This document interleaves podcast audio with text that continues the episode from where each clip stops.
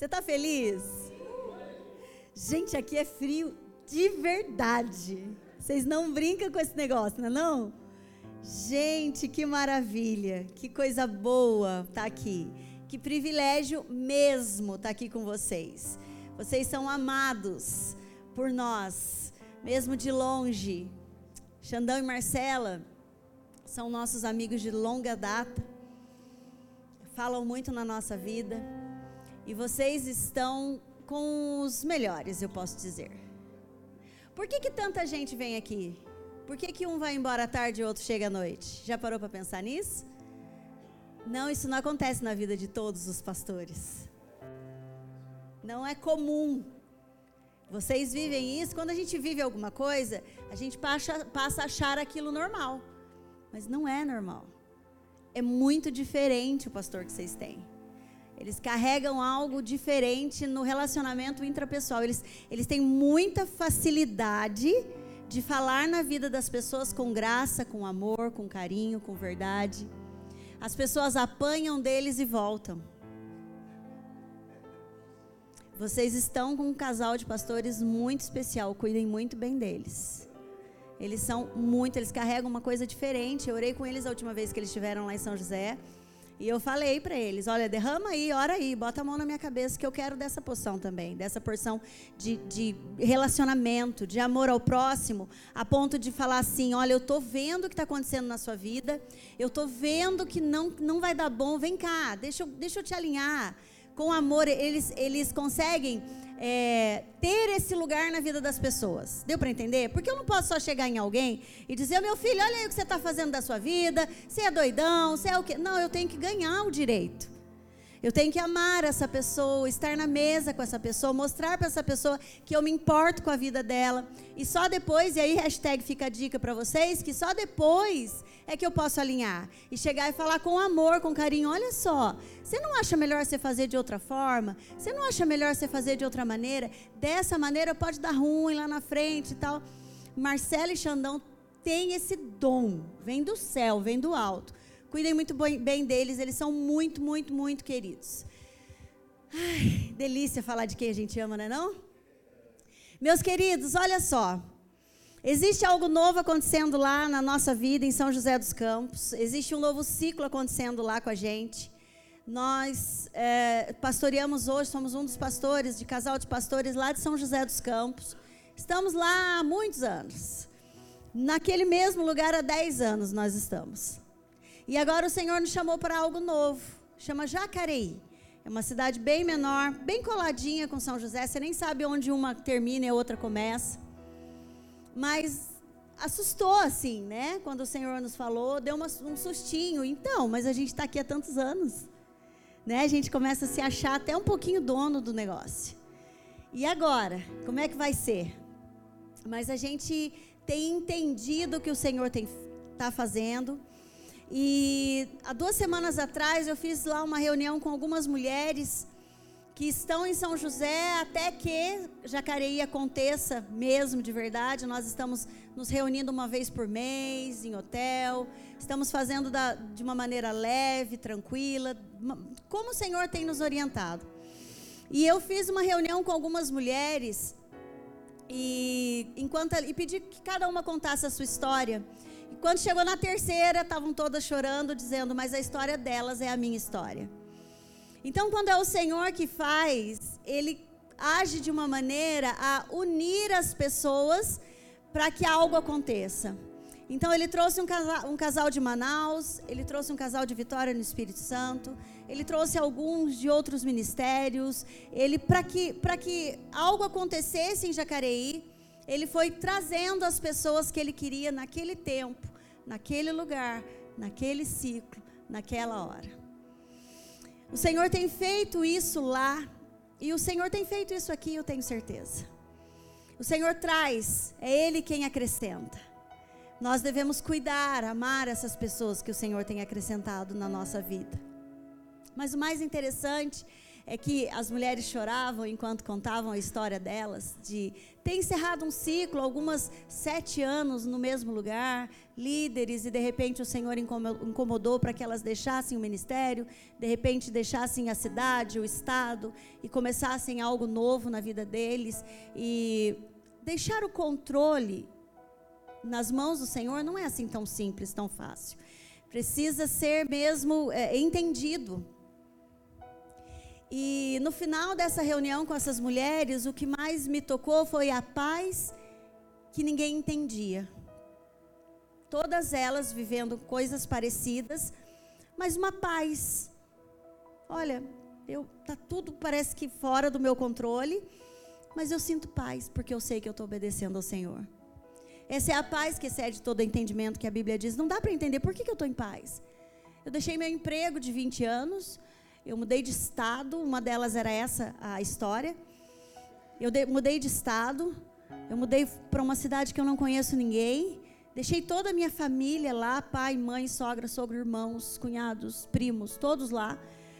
E tô aqui num lugar onde ninguém. Eu saí de um lugar onde eu era. Essa era uma das histórias. Então eu era chamada para resolver problemas. Eu era aquela que, olha, deixa na mão de fulana que fulana faz. Não tem assim na igreja aquelas pessoas que são mais ativas? Eu era essa pessoa já que mais ativa. De repente eu fui para um lugar que alguém me olha e diz: "Como é mesmo seu nome?" Nem meu nome sabem. Não sabem quem eu sou. Gente, isso é muito difícil.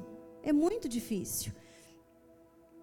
Mas eu quero falar com vocês sobre deixar o controle, sobre ser descontrolado nas mãos do Senhor. Não esse descontrolado que a gente costuma ouvir aí, mas deixar o controle da nossa vida, para que o Senhor comande e controle todas as coisas. Abra comigo a sua Bíblia em Mateus 10, 29.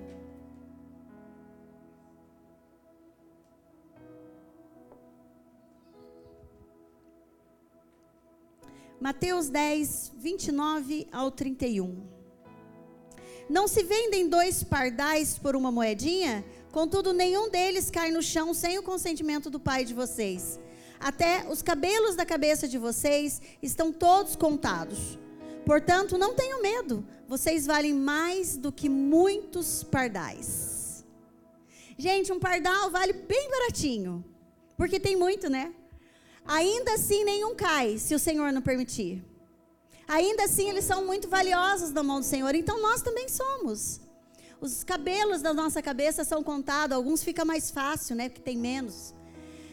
Mas ainda assim, nós temos tanto valor, tanto valor, e a gente tenta controlar o incontrolável de uma maneira que a gente não vai conseguir fazer.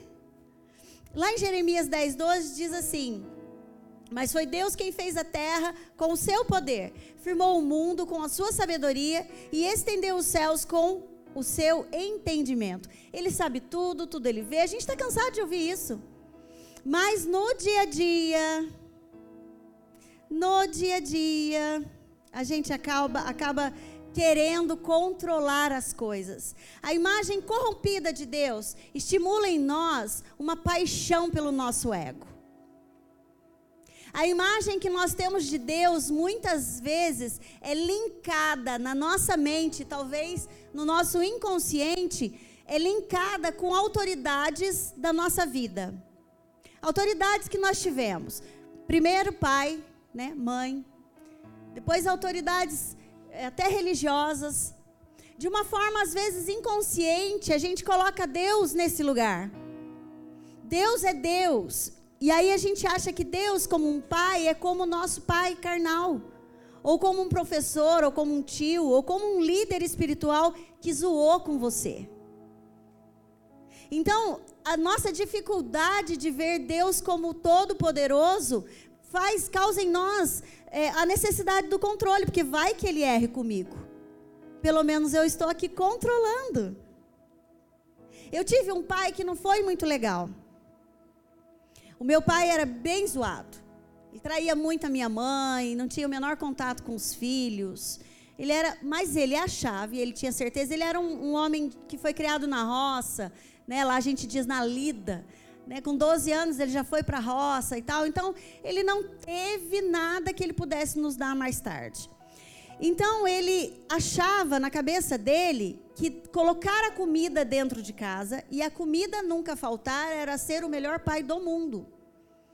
Então não faltava realmente comida em casa, estava tudo sempre muito farto, né? Na visão dele, tá? É, a visão dele é essa, é o arroz, o feijão, a mistura, era não faltava. Mas ele não se relacionava com os filhos, ele brigava com todo mundo, era uma coisa horrorosa. Mas essa minha visão de pai pode facilmente ser linkada com a visão do Pai eterno, Pai, nosso Pai, bondoso Pai, Deus. Então, a dif minha dificuldade no decorrer da minha vida cristã foi fazer com que essa visão fosse separada. Meu pai carnal, os meus pastores que eu tive ao longo da vida, os líderes espirituais que eu tive ao longo da vida erram, falham e ainda hoje é assim. Os líderes que você tem na igreja, os líderes que você tem no trabalho, eles podem errar com você porque eles são humanos, mas Deus nunca erra. Ele não tarda e nem falha. Mas a gente acaba é, é, tendo essa dificuldade de desligar uma coisa da outra. Eu me lembro que o meu pai comprava na padaria pão, presunto, queijo, bolo, que era uma coisa que eu gostava muito, e teve uma época que ele brigou comigo. Ele cismou comigo, cada época ele cismava com o filho, e teve uma época que ele cismou comigo e brigou comigo e me xingou e tal. Então, nessa época, ele ia na padaria, comprava o que eu mais gostava de lanche, botava em cima da mesa e escrevia o preço nas embalagens. Como que eu sei que era ele? Meu pai era semi-analfabeto, um era sempre ao contrário. Então não era o, o, moço da padaria que tinha escrito o valor nas embalagens. Então eu chegava, eu trabalhava no shopping, eu saía às 10 da noite, chegava em casa bem cansada e tal. Lanche, né? Vou comer. E aí tinha lá o preço de tudo, eu dizia, não vou comer. Por que, que ele botava o preço só quando ele estava brigado comigo? Para dizer, olha, sou eu que mando em você. Então, tudo isso, na mente do ser humano, vai sendo trazido de uma forma tão prejudicial, vai fazendo com a gente uma coisa assim. Nós vamos ficando pressionados a acreditar que Deus não é verdadeiramente bom. Que de verdade, Ele nem está cuidando de mim. Olha aí o que eu estou passando. De verdade, olha, eu vou lá, vou lá naquela igreja lá, mas de verdade, Acredito muito não. Deus não é tão bom assim. E a gente precisa ler a Bíblia, orar, mergulhar, para entendermos quem verdadeiramente Jesus é.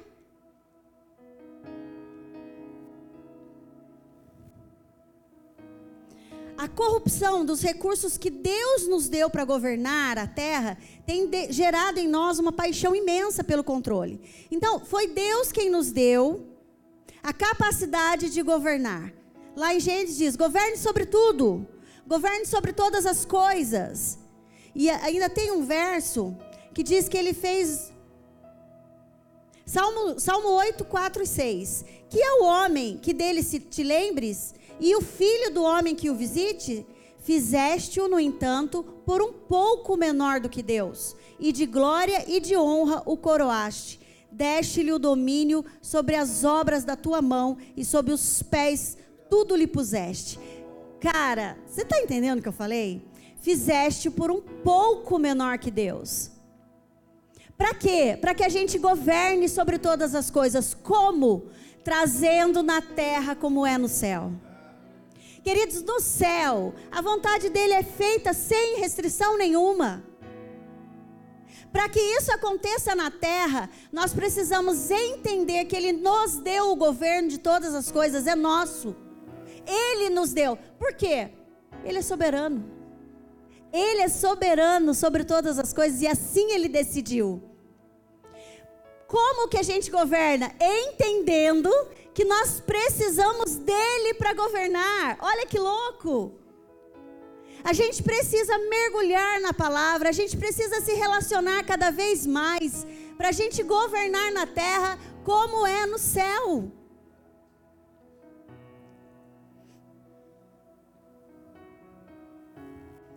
o controle vem da comparação que fazemos de Deus com alguém.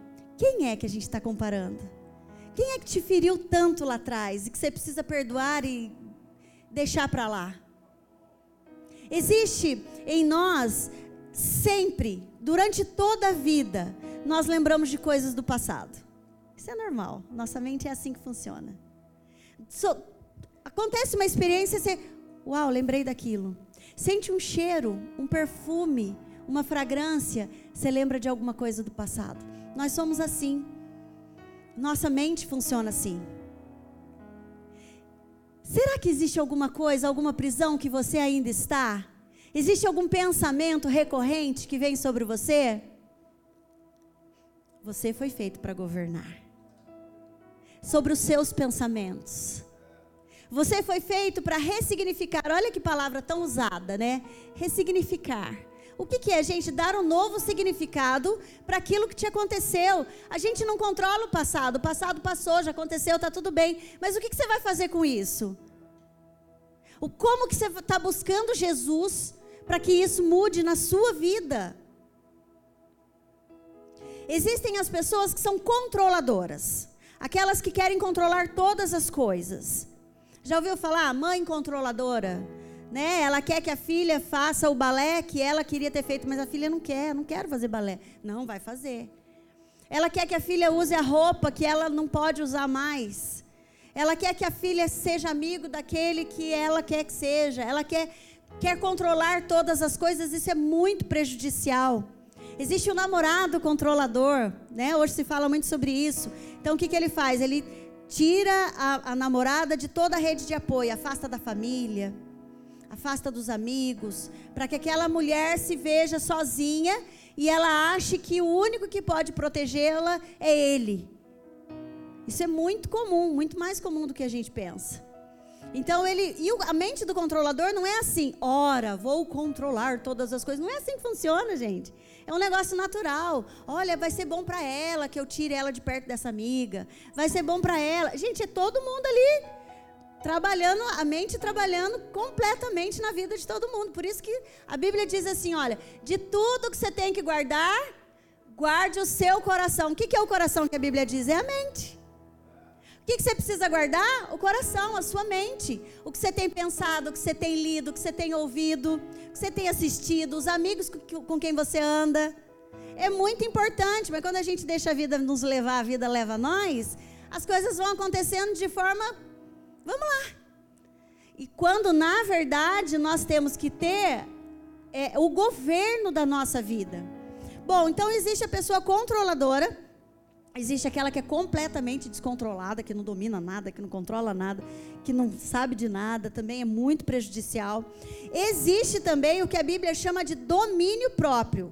Gálatas 5:22. Mas o fruto do espírito é amor, alegria, paz, paciência, amabilidade, bondade, fidelidade, mansidão e domínio próprio. Contra essas coisas não há lei.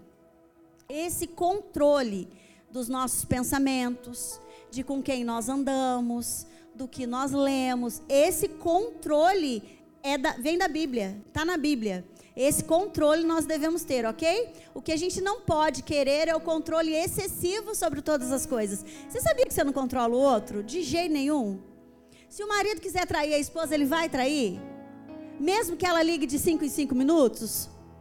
Nós não controlamos o outro, nós podemos orar pelos outros, nós podemos uh, falar na vida do outro, nós podemos ministrar na vida do outro, mas controlar é extremamente prejudicial. Primeiro, porque a gente vai se frustrar, não existe isso. Né? Segundo, que para o outro também não é bom, ele precisa andar com os próprios pezinhos dele, para que ele entenda que Jesus, é, é, ele tem acesso a Jesus. Então, quando a gente quer controlar, não, recém-convertido, acabou de se converter. Eu vou controlar. Não, filhotinho. Sabe a história do dar a vara e deixa pescar? É isso. Você ministra na vida e deixa o cara fazer a, a dele, buscar por ele, orar por ele, ler por ele. É assim que funciona. Também existe a necessidade de controlar para não sofrer. Esse é o mais comum. Então, se eu sei que alguma coisa vai me fazer sofrer, eu dou uma controlada. Se eu sei que alguma coisa vai me fazer muito feliz, eu, eu dou uma controlada na situação para que eu chegue naquele lugar de alegria e de felicidade. Então, é sobre esse controle que nós vamos falar aqui. Tudo que parece bom, tudo que parece nos dar uma experiência imediata de prazer, a gente busca com empolgação. Tudo que me parece ruim, eu tento evitar ou minimizar. Mas na verdade, tudo que a gente precisa é entregar o controle total nas mãos do Senhor. E conforme Ele for nos liberando, nós vamos agindo. O que é que o Senhor tem falado para você nesse tempo? Qual é a sua estação? O que, que, tem acontecido na sua vida que você precisa intensificar? O que, que tem acontecido na sua vida que você precisa deixar completamente de lado? Quem são as pessoas que te afastam de Jesus? Sempre tem um lá que a gente convive, gosta, e que a gente tenta trazer para Jesus há tantos anos, e que de repente o tempo se encerrou. Um olhar mais aprofundado do nosso íntimo, do relacionamento que nós temos com Deus é tão necessário. Sentar 15 minutos, deixa eu pensar aqui como é que está a minha vida. Se analisar, olhar para nós mesmos, saber quem nós somos de verdade, reconhecer nossas falhas e não orar assim, Senhor, perdoa a minha multidão de pecados. Não, filhotinho, dá nome. Dá nome para os seus pecados. Senhor, perdoa porque eu sou invejosa. Eu vou lá no Instagram, olho fulano, eu falo, por que, que eu não sou que nem ela? Por que, que eu não tenho, sou magra que nem ela? Porque come que nem uma louca. Senhor, por que, que eu não sou desse jeito? Por que, que eu sou desse? Eu tenho inveja. Jesus, eu sou fofoqueira, eu falo das pessoas. Me ajuda a controlar a minha língua. Conhecer a nós mesmos faz a gente pedir perdão com nome, com o pecado com nome. Conhecer a nós mesmos faz com que a gente é, é, cresça naquilo que somos bons, naquilo que, naquele dom que o Senhor nos deu. Então, vamos falar aqui, Marcelo e Xandão, que são bons no relacionamento, eles intensificam, eles são intencionais nisso. Eles recebem, eles mexem com todo mundo no, Instagram, no WhatsApp. Eles falam com todo mundo, eles chamam todo mundo. Eles sabem que eles são bons nisso. Foi um dom que Deus deu a eles, que é o relacionamento. E eles usam isso para o avanço do reino. Você está entendendo como é que é? Cara, mas aí eu tenho um defeito aqui que me atrapalha aí na caminhada. Esse defeito está me puxa, a inveja tem me atrapalhado aí na caminhada. Às vezes eu dou uma parada, uma desanimada, porque eu não consigo ser igual o Xandão. Ô, gente, se todo mundo fosse igual o Xandão, tava todo mundo internado no hospital psiquiátrico. O Xandão é 390 por hora. Você imagina cinco pastor Xandão aqui. Vocês estão entendendo? É ele, é dele. Tem que ter um, alguém ali do lado. A Marcela é mais calma um pouco um pouco também, que não é tanto assim, né? Glória a Deus pela vida de vocês. Mas eles estão se relacionando com outros pastores, com outras pessoas que dão uma acalmada. Eu e o Vande, a gente é mais de boa. Então a gente senta para conversar. O Xandão fala, gente, glória a Deus, Xandão. Top, Xandão. De vez em quando a gente solta uma frase. Dá uma balanceada. Você está entendendo? Nós precisamos enxergar quem nós somos. E aí, de repente, você fica aí, não, é porque tem umas coisas que me paralisam. O que é que tem te paralisado, pelo amor de Deus? Nós precisamos saber. O que é? É o Instagram? Tira o aplicativo do seu celular. Ai, mas daí eu vou ficar alienada. Não é melhor cortar um braço? Não é melhor tirar o olho fora? Cara, tira o Instagram. Tá zoado? Tá te fazendo mal? Você já reparou para reparar que talvez, algumas pessoas são assim, tá? Talvez, cara, uma rodadinha no Instagram de horas por dia. te deixa down, te deixa para baixo. Porque todo mundo consegue, menos eu. Tá todo mundo feliz, eu tô tão triste, tão angustiada. Mas olha aí o Instagram, olha que foto linda, olha. Que... Ô, gente, na verdade mesmo, todo mundo tem perrengue. Não tem um ser humano que acorde todos os dias feliz, isso não existe. Se alguém acorda todo dia feliz, é um transtorno mental, é verdade. É verdade. Existe uma coisa chamada fase mania, que são os eufóricos. A euforia descontrolada é doentia. Então, se você acorda feliz todos os dias, te aconselho a procurar um psiquiatra.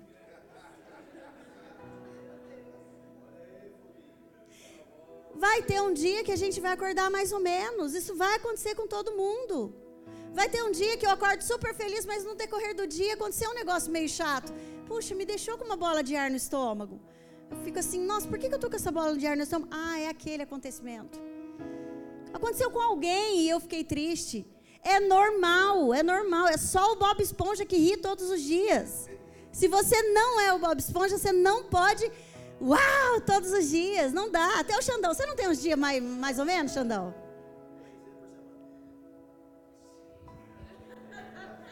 Revelação bombástica. Não, eu ia ficar assustado se você fosse, uau, todo dia. Imagina todo dia o Xandão nesse bom humor, nessa empolgação, nessa.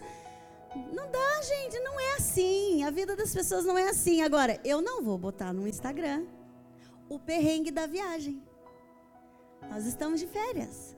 Você acha que eu vou botar no Instagram a briga da Bia com o Caio nos bastidores? Não. Você acha que eu vou botar no Instagram a gente cansado, indo embora a pé, um brigando com o outro, com fome? Não. Isso não. O que, que a gente bota no Instagram? Todo mundo lindo sorrindo. Não é? É assim que funciona a vida. Agora, se o Instagram está te fazendo pecar, arranca-o fora. É meio radical, mas é bem a realidade. Bem a realidade. 1 Pedro 5,7. Lançando sobre ele toda a vossa ansiedade, porque ele tem cuidado de vós. E aí, na versão mensagem, olha que versão legal. Vivam livres de preocupação na presença de Deus. Ele toma conta de vocês. Aqui também tem aquele termo do toma conta para mim. Lá a gente fala assim: olha, toma conta do meu filho para mim, eu vou ali rapidinho. Usa esse termo aqui também? Não. Toma conta para mim. Olha, você não pode tomar conta do meu filho para mim amanhã? Eu preciso lá no, no resolver umas coisas. Jesus toma conta de nós. Todos os dias da nossa vida. Desde a hora que acordamos até a hora de deitar. Ele toma conta de nós. Nós, mesmo sendo maus, a gente dá boas coisas aos nossos filhos. Imagina Deus, que não é mau, que não há nele nada, nenhuma maldade ele toma conta de nós, do acordar ao deitar, em cada detalhe. Ele se preocupa com os detalhes, sim, da nossa vida. Ele nos quer ver felizes. Ele nos quer ver atraindo olhares. Porque as pessoas felizes, elas atraem olhares. E aí, quando você atrai olhar, você uh, cata para Jesus. Você consegue falar de Jesus, as pessoas felizes, elas falam de Jesus, elas atraem olhares para isso. Agora, o rabugento, chega no trabalho todos os dias mal-humorado, dá patada em todo mundo. Como é que você vai falar de Jesus? Esse Jesus, não quero nem a pau. Imagina, olha a sua cara. O que, que Jesus faz de bom? Você tem uma cara azeda. Então, nós precisamos lançar sobre ele a nossa, a nossa ansiedade. Ansiedade também é uma palavra que tem sido muito falada. Né? E existe mesmo o transtorno de ansiedade, existe isso. E para isso, o Senhor deu sabedoria para profissionais para cuidar disso. Mas aqui eu estou falando aqui a nossa ansiedade diária, que todos nós temos. Todos nós temos um dia uma, umas borboletas voando na barriga. A gente tem. E é sobre isso que eu estou falando, lançar sobre ele toda a nossa ansiedade. A gente está desesperadamente determinado a nos manter seguros, num mundo de tanta insegurança e de tanto descontrole. Tá tudo descontrolado aí fora. Tá tudo torto, tudo estranho. Mas a gente insiste em querer o controle. Gastamos energia em controlar. Gastamos energia em ter o controle de todas as coisas. Quando na verdade, relaxar, entregar na mão do Senhor é o melhor a ser feito. Porque nós vamos ter mais tempo para adorá-lo. Nós vamos ter mais tempo para ganhar pessoas para Jesus. Quando a gente abrir mão do controle, querer controlar gasta muito tempo da nossa vida. Muito tempo. Se tornou errado respeitar e obedecer qualquer autoridade fora nós mesmos. Se você vê nas redes sociais, nas mídias, tá errado você não querer ser feliz. Está sendo feliz? Ah, isso é que importa. Então se tornou errado respeitar qualquer pessoa que diga o contrário. Quando alguém diz algo que é errado, como fez Jesus, a gente manda matar dentro de nós. Quando tem alguém aí fora que fala que, que olha, isso não é legal, está errado, cancela. Cancela das redes sociais, cancela da vida, manda matar dentro. Porque eu não quero ouvir coisas contrárias ao meu prazer, à minha alegria, à minha felicidade, ao meu gozo. Eu preciso ser amado, então por favor me ame. Ei? Me ame porque eu preciso ser amado. É isso que está acontecendo com o ser humano hoje. Pais que dão tudo para os filhos porque querem ser aprovados por esses filhos. Então, se o pai corrigir o filho e disser não, ele tem medo que o filho não goste dele. Quando na verdade, quando nós dizemos não, é que o filho se sente amado. Porque ele se sente protegido, ele fala: opa, lá no inconsciente ele está me protegendo. Agora, pode, pode, pode, sim, sim, toma, toma. Quer um brinquedo? Toma. Quer, vai. Porque eu preciso ser amado, então não posso dizer não, porque se eu disser não para você, pode ser que você não me ame a destruição do poder de autoridade, a desconstrução da força do masculino faz com que jovens se afastem de Deus. Se o masculino está sendo totalmente desconstruído no nosso tempo, Deus, que é uma figura masculina, não tem valor nenhum para alguns jovens hoje em dia. Então a Bíblia diz que Deus é amor, mas alguns jovens só conhecem o amor sexual, o amor eros. Então não faz sentido. Se Jesus é o pão da vida, o que, que, que, a gente sabe de pão hoje? Glúten. Não, eu estou tentando evitar, o glúten me deixa meio inchado. Então a gente vai linkando com as coisas naturais, aquilo que Deus é, o sobrenatural de Deus. E viver o sobrenatural de Deus, num dias tão naturais como hoje, é tão difícil, é tão complicado. Nós precisamos ser intencionais. Acordar de manhã, falar: Jesus, o que, que tem para hoje? Antes de pegar o celular. Gente, e acordar de manhã nesse frio, tem que ser intencional pra caramba. Para entender que não é só mais um dia na vida do crente. Entender que é um dia que o Senhor pode agir, que o Senhor vai agir, que o Senhor quer agir. Entender que, olha, no que depender de mim, vai dar tudo certo. Então eu levanto da cama, entendendo que Jesus cuida de mim, que Ele toma conta de mim. E que eu posso cruzar com pessoas naquele dia que precisam de somente um abraço. Sabe perguntar, tá tudo bem? E esperar a resposta? Olhar nos olhos, porque a gente não olha mais nos olhos.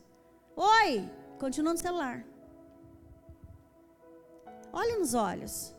Pergunte: está tudo bem? Para o seu amigo lá do trabalho. Corre o risco dele responder, tá bom? Corre o risco dele dizer: olha, não está bem. Já que você perguntou, tá uma droga. E aí alguém me perguntou: o que, que eu faço depois? Nós não precisamos ter resposta para todas as coisas. Somos humanos.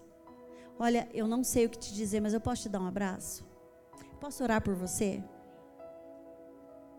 Às vezes, tudo que aquela pessoa precisa é de um filho de Deus para ouvi-la. Porque fofoqueiro tem um monte em todo lugar. Tem um monte de gente querendo ouvir os seus perrengues. Hum, tá pior que eu. Aí se sente bom, bem. Ó, oh, fulano tá pior que eu. Graças a Deus fulano tá pior que eu.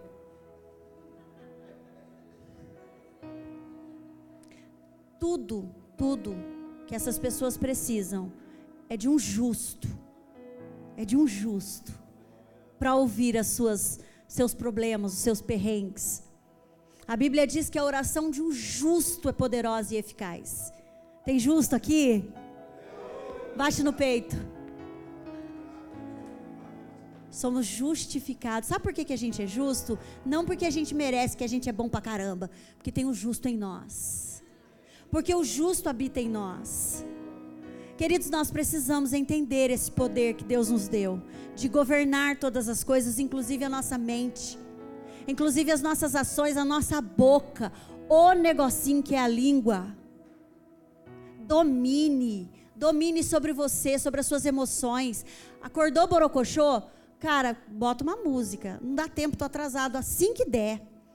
Você vai no banheiro da empresa, bota no, no, no, no ouvido assim, ó, uma música. Fala aí uma música. A Cassiane, que é para acabar com tudo mesmo. Aquelas bem do, do reteté mesmo. Sabe ela? Que é os gritos. Eu nem sei cantar nenhuma. Eu chutei aqui alguma coisa. Gente, aquela, pega os rock do Xandão. Xandão é bom de rock. Deixa a Marcela louca, louca. Pega uns rocão, bota no ouvido e internaliza. Uh! Gente, funciona. A ciência está enlouquecida tentando entender por que, que a oração tem tirado pessoas da tristeza, da depressão. A ciência está até agora tentando explicar por que, que duas pessoas com a mesma doença principalmente cardíaca, o crente tem uma vida muito melhor, mais em paz, mais leve do que aquele que não acredita em nada. A mesma doença. Eles fazem o mesmo tratamento, mas o crente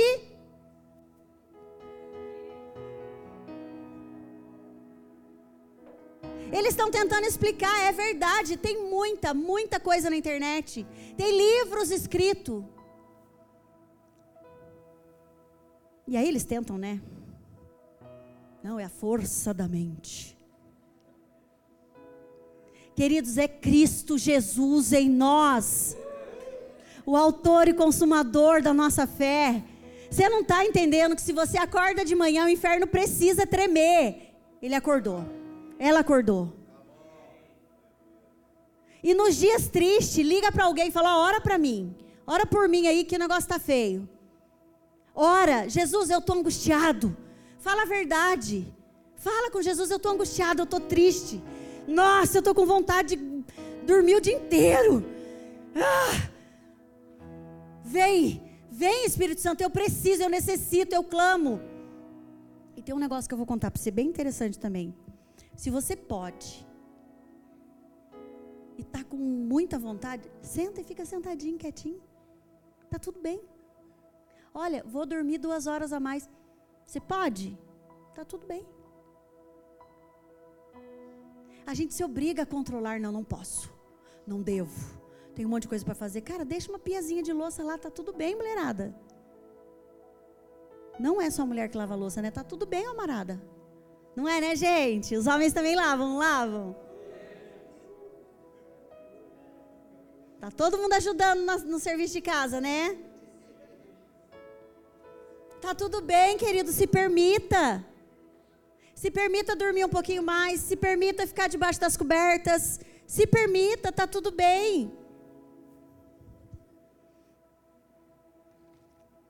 Quando a gente se distrai, a gente recorre à experiência da passada nossa para verificar o que é bom e o que é ruim. Então, se a gente se distrai, se a gente não está no governo, no controle, a gente, quando acontece alguma coisa com a gente, a gente busca, nossa mente busca lá atrás algo parecido para a gente entender o que está acontecendo agora. Ou seja, eu não vejo a vida como ela é, as coisas como elas são. Eu vejo as coisas como eu sou com o meu olhar, com as minhas experiências. Então, como eu conto, quando eu contei aqui do meu pai, eu tendo sempre, tenho que me, ser intencional, eu tendo sempre a olhar as coisas com o olhar de quem teve um pai mau. Então, eu me casei com o Vande, eu demorei sete anos para engravidar. Eu tomava medicação escondida dele, porque ele queria muito ser pai. Então, ele, eu tomava escondido dele. Porque e se o Vande fosse um pai igual o meu pai? Minha mãe tinha que fazer tudo sozinha por nós. Meu pai não ajudava em nada, nada, nada. Ele era ausente completamente. E ainda brigava se chorasse, ainda brigava se. Então eu tinha medo de ter do meu lado um pai como foi o meu pai e eu ter que fazer tudo sozinha. Eu dizia, eu não. Sabe quando? Vou arrumar para minha cabeça. Ter um filho para eu acordar de madrugada, fazer tudo, levar para o médico, tudo sou eu, tudo sou eu, tudo sou eu. Não. Quando eu entendi que não, Vande é diferente. Foi só quando eu engravidei e tive a Beatriz. E aí eu vi o Vande acordando de madrugada para ficar com a Beatriz. E aí eu vi o Vande se preocupando com a Beatriz enquanto ela chorava. Eu falei, uau, meu pai não é o formato de pai que todos vão ser na vida. Queridos, Deus não é igual a ninguém. Deus não é incapaz como nós somos. O nosso Pai eterno não dá para explicar com palavras. Não tem, falta palavra. Ele nos conhece, ele se preocupa com os nossos detalhes. Ele se preocupa com todo o nosso ser. Ele sabe o que vai nos fazer mal lá na frente. E ele quer evitar. Mas a gente não, a gente insiste porque a gente está no controle. Sabe, eu vou contar uma, uma história muito engraçada que aconteceu com uma irmã lá de, de São José, para que você entenda que nós vemos a vida como, com os nossos olhos, com as nossas experiências. As nossas experiências fazem com que a gente enxergue a vida hoje como ela é. Ela foi no supermercado com o marido, casadinho de novo, os dois foram num atacado, um supermercado bem grande. E ele, o marido, estava encostado no carrinho olhando o celular. E ela ia, buscava alguma coisa, trazia no carrinho. Buscava alguma coisa, trazia no carrinho. Buscava alguma coisa, trazia no carrinho. E ele estava ali encostado. Uma senhora abordou essa moça e falou para ela assim: Olha, vem cá, deixa eu falar uma coisa para você. Não deixe seu marido ser folgado assim, não. Dá uma lista na mão dele, faz ele buscar umas coisas também. Só você está trabalhando, olha ele lá que folgado. E aí ela me contou que na hora ela olhou para trás e viu aquela cena. E pensou: olha é mesmo, que folgado. Quem que ele pensa que ele é? Só eu trabalho. Só que, enquanto ela ia em direção a ele no carrinho, ela lembrou todas as coisas que ele já tinha feito naquele dia. Ela lembrou o marido que ele é, o quanto ele ajuda ela em casa, o quanto ele se preocupa com ela, o quanto ele estava cansado naquele dia. Então, quando ela chegou no carrinho, a raiva já tinha baixado. Agora, você pensa comigo a responsabilidade dessa senhora chamar alguém no supermercado que ela não sabe quem é e vomitar nessa pessoa as suas dores. Ela podia ter causado uma briga entre o casal desnecessária. Por quê? Porque a experiência dela. Ela não pode sair por aí chamando o marido dos outros de folgado. Porque é a experiência dela. Eu até perguntei para minha amiga, falei, por que você não perguntou cadê o marido dela? Ele já deve ter ido embora, filho, não aguentou não. Não aguentou. Gente, como é que alguém chega em outra pessoa que nunca viu na vida dentro de um supermercado e vomita suas dores na outra pessoa?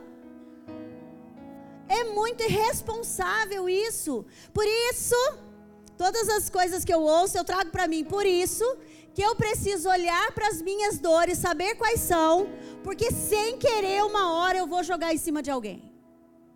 Sem querer, eu vou soltar uma frase de acordo com a minha dor. Então, se eu não tiver resolvido os meus perrengues do meu passado, da minha história, uma hora sai. A gente acha que a intensidade do nosso sofrimento justifica tudo o que fizemos a fim de encontrar alívio para as nossas dores. Então, essa mulher, o que, que ela pensa? Não, eu fui lá alertar a menina para ela não ser boba como eu fui. Provavelmente é isso. Não, fui lá alertar a menina, eu vi, olha que cara folgado. As moças de hoje em dia têm que saber o seu valor. Elas têm que saber que, elas, que homem não manda nelas. Elas têm que saber. E papapá, papapá, papapá, papapá. Porque justifica a minha dor. Por isso que algumas meninas arrumam qualquer mal acabado. Porque eu já sofri tanto, já sofri demais, que eu preciso ser amada. Então eu escolho qualquer um. Justifica a minha dor.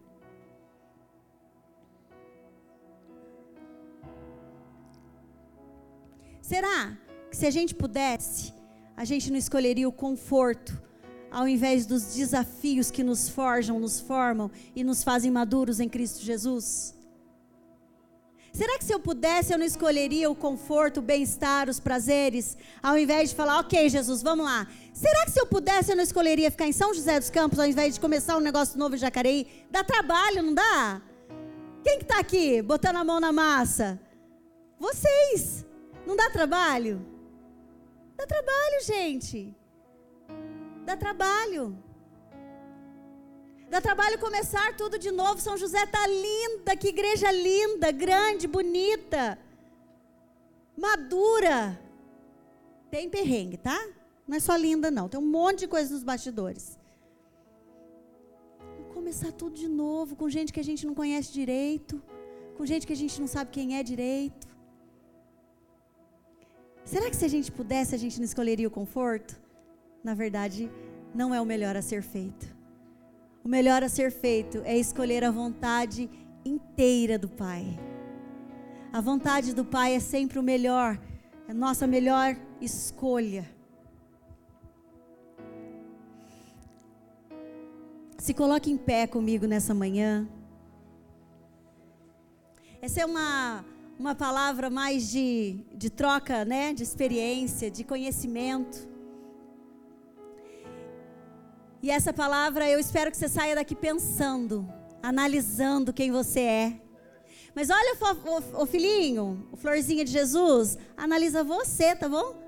Analisa o irmãozinho do lado, o amiguinho do lado, não, tá bom? Deixa que o amiguinho do lado analise ele mesmo. nos analisar, olhar para nós mesmos, saber quem somos, o que é que precisa ser mudado e moldado, o que, que precisa morrer mais um pouquinho, o que, que precisa ser aflorado. Às vezes tem aí um dom, um talento escondido, bota para fora, meu filho. O que, que você faz de melhor? Olhar para isso é tão bom, nos faz tão mais maduros. A maturidade não é fingir que está tudo bem, a maturidade é olhar para os nossos defeitos e falar: está aqui, o que, que eu faço com isso? Busque ajuda, busque os justos, para você também ser abraçado em nome de Jesus. Lá em Jeremias 29, 11, diz assim: Porque sou eu que conheço os planos que tenho para vocês, diz o Senhor. Plano de fazê-los prosperar e não de causar dano. Planos de dar a vocês esperança e um futuro. Queridos, esperança e um futuro. Você está entendendo? Um futuro de esperança. Quantas vezes a gente está desesperançado e tentando controlar? Abra mão do controle, querido. Abra mão totalmente do controle. Para que o Senhor controle todas as coisas, até o detalhe mais íntimo do seu coração. Controle sim suas emoções e seus sentimentos, para que você esteja alinhado com a vontade de Deus. Controle sua língua. Conforme o Senhor for te orientando, você vai governando. Mas não tente controlar aquilo que o Senhor tem tentado mudar em você. Não tente controlar aquilo que o Senhor tem tirado da sua vida. Se é Ele quem está tirando, deixa aí. Se é Ele quem está acrescentando, deixa chegar. Como saber se é Deus ou não? Se relacionando com Ele, no mais íntimo do seu ser. Como saber se é o Senhor ou não que está fazendo? Tendo um relacionamento diário e íntimo com Ele, buscando a palavra, orando sem cessar. A Bíblia diz que é sem cessar. Sabe o que quer dizer sem cessar? Sem cessar, sem parar o tempo todo, todo o tempo. Esteja perto de pessoas que te impulsionam para mais perto de Deus.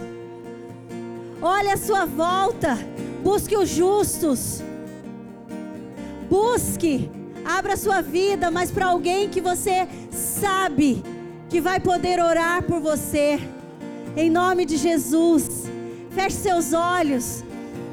Fale com o Pai nessa manhã. Diga o quanto você quer que isso seja realidade na sua vida. Em nome de Jesus, Senhor, obrigada.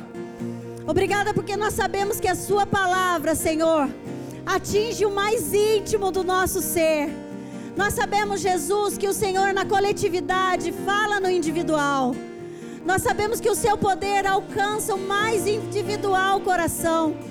Senhor, é isso que nós te pedimos. Que o Senhor alcance cada um nessa manhã. Que o Senhor alcance os corações.